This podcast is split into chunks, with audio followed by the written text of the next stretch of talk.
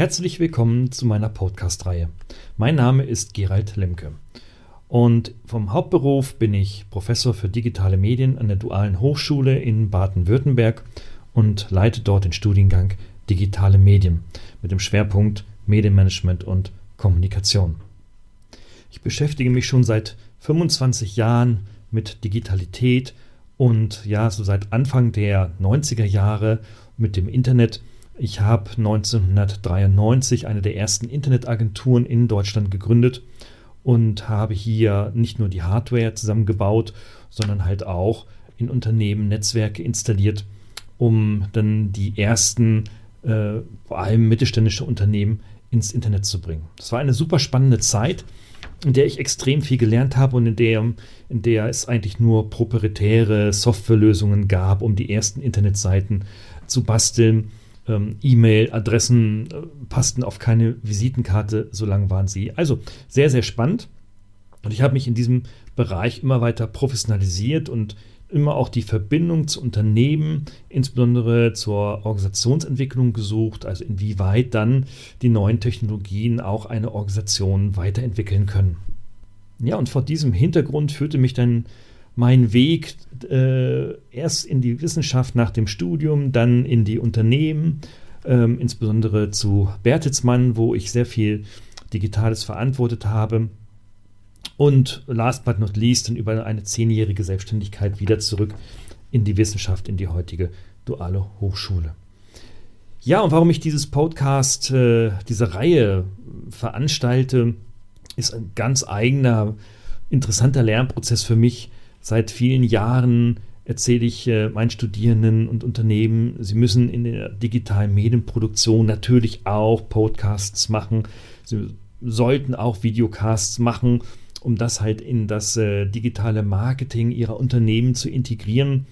Und äh, ich sehe es dann, was meine Studierenden machen. Das ist dann meistens sehr fantastisch und grandios, aber selber tue ich es nicht. Und äh, deswegen habe ich mir jetzt die Aufgabe auferlegt, das selber auch zu tun und das in meinem bescheidenen kleinen ähm, Kreis hier auch zu kommunizieren. Ja, und von Studierenden und Unternehmen werde ich immer wieder angesprochen, Mensch, Lemke, was ist denn eigentlich digitales Marketing? Ist das jetzt nur dieses AdWords? Ist das irgendwie Social Media? Muss man Facebook machen? Muss man Twitter machen? Und so weiter und so fort meistens dann verbunden mit der Frage, ja, was gibt es denn Neues? Was ist der nächste Big Trend? Ähm, was müssen wir äh, heute tun, damit wir uns in Zukunft in unserem Online- bzw. digitalen Marketing weiterentwickeln können? Ja, und diese Frage lässt sich ja eigentlich auch nicht mit einem Satz beantworten, denn diese digitalen Marketingentwicklungen sind doch so schnelllebig, ähm, insbesondere was Tools angeht. Jetzt aktuell haben wir die Big Data-Diskussion, wie Kundendaten aus dem Internet dann organisiert, verwaltet und für die äh, Marketing, Kommunikation und den Produkt- und Dienstleistungsvertrieb eingesetzt werden können.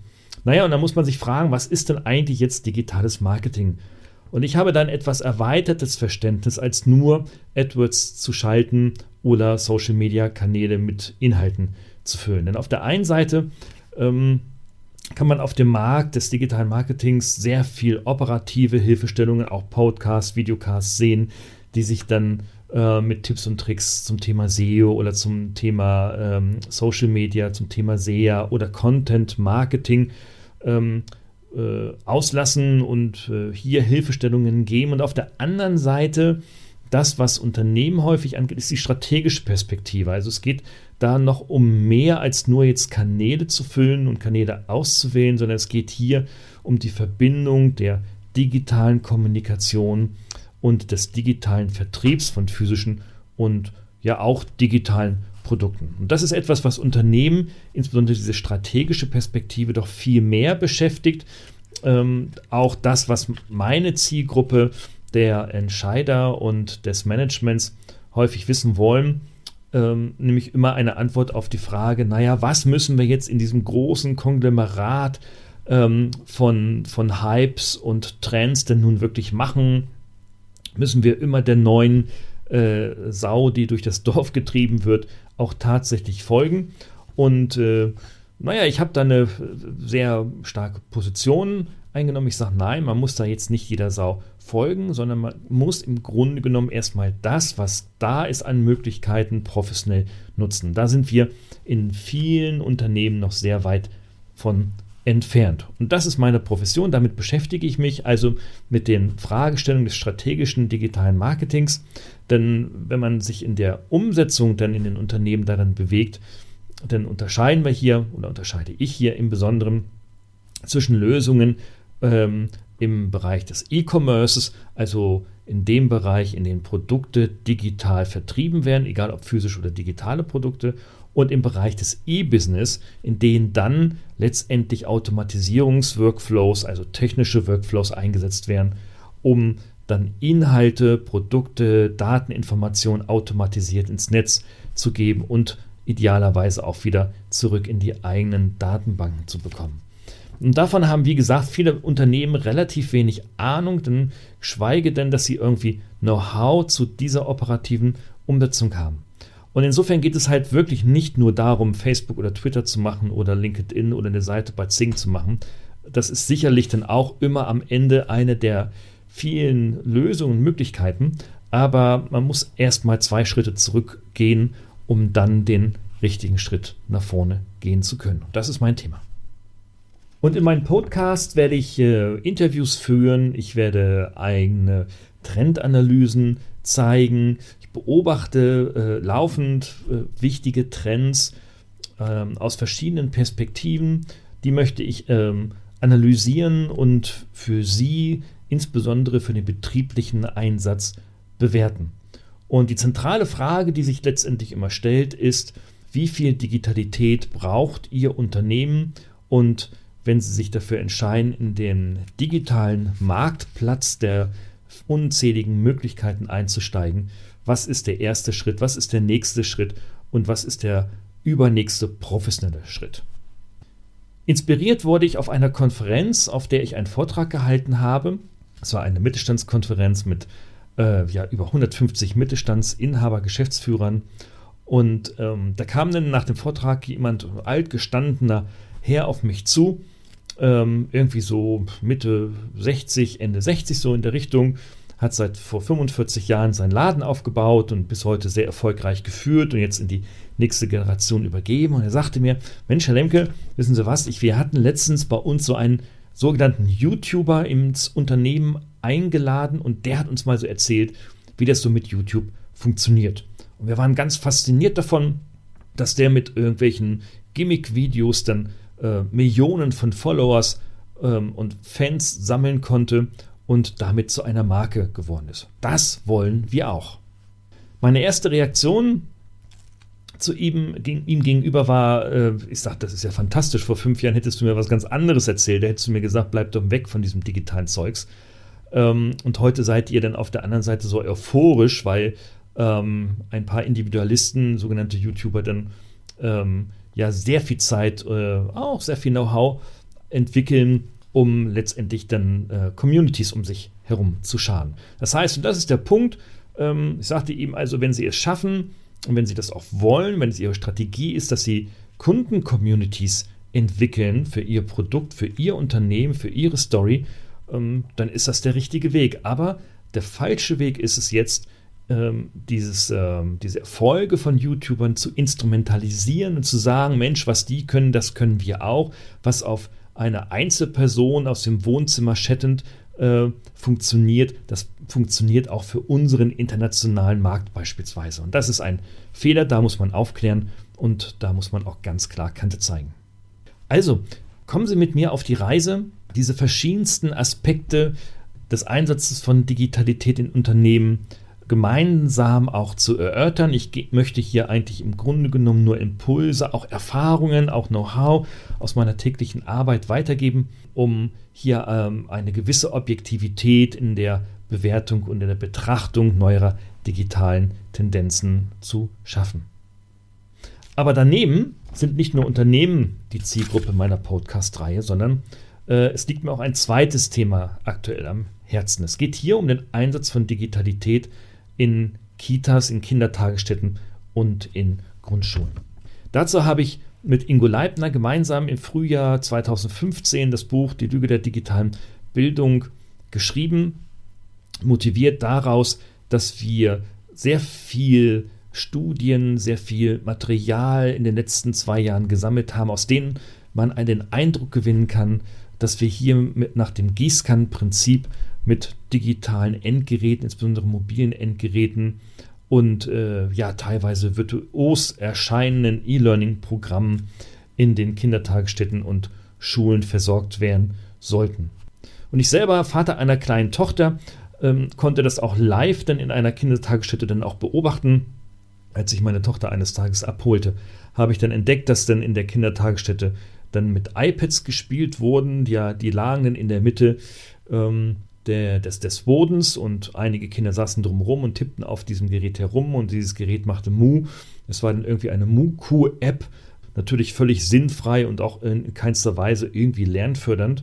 Und sicherlich gibt es heute Anwendungen, die mehr leisten können, die auch einen höheren Anspruch haben. Aber es geht nicht darum, gute, schlechte Software. Es geht um das grundsätzliche Prinzip, sind äh, digitale Medien hilfreich für die Entwicklung von Kleinkindern und Kindern bis zum 10. Lebensjahr. Hier vertrete ich eine ganz klare Position. Nein, sie sind nicht förderlich. Ich plädiere dafür sehr konkret und kämpfe auch sehr nachhaltig dafür, ähm, hier Aufklärungsarbeit zu leisten. Insofern wird das auch immer mal wieder Thema sein, also nicht nur die wirtschaftliche Perspektive des Umgangs mit digitalen Medien, sondern halt auch die gesellschaftliche, insbesondere hier die Bildungsperspektive des Einsatzes. Ja, diese zwei Themen werde ich in den nächsten Podcasts hier in den nächsten Wochen und Monaten bearbeiten. Und sollten Sie daran Interesse haben, dann haben Sie zwei Möglichkeiten. Sie können erstens meinen monatlichen Newsletter abonnieren oder und zweitens auch den iTunes-Channel abonnieren. Beides ist für Sie kostenfrei. Und was die E-Mails angeht, werde ich hier maximal nur bis zu zwei E-Mails im Monat versenden. Ein mit den Podcasts und ein mit den neuen Blogbeiträgen. Welchen Nutzen haben Sie, wenn Sie sich für meinen Podcast registrieren bzw. bei iTunes abonnieren. Ich habe da ganz klare Vorstellungen. Das erste ist, Sie bekommen Hilfestellung für die eigene digitale Strategieentwicklung. Das kann für Sie relevant sein als Freelancer, das kann für Sie relevant sein als Start-up-Unternehmen, das kann für Sie natürlich relevant sein als Geschäftsführer äh, und Führungskraft eines mittelständischen Unternehmens. Und das kann natürlich für Sie besonders auch relevant sein, wenn Sie in größeren Unternehmen größere Märkte, größere Kundensegmente äh, und größere Produkt- und Dienstleistungsportfolios haben, wo es ja dann wieder ganz besonders um diese strategische Perspektive geht. Also ich stelle die Frage, welche Ziele verfolgen Sie mit digitalen Engagements und wie setzen Sie diese Ziele um?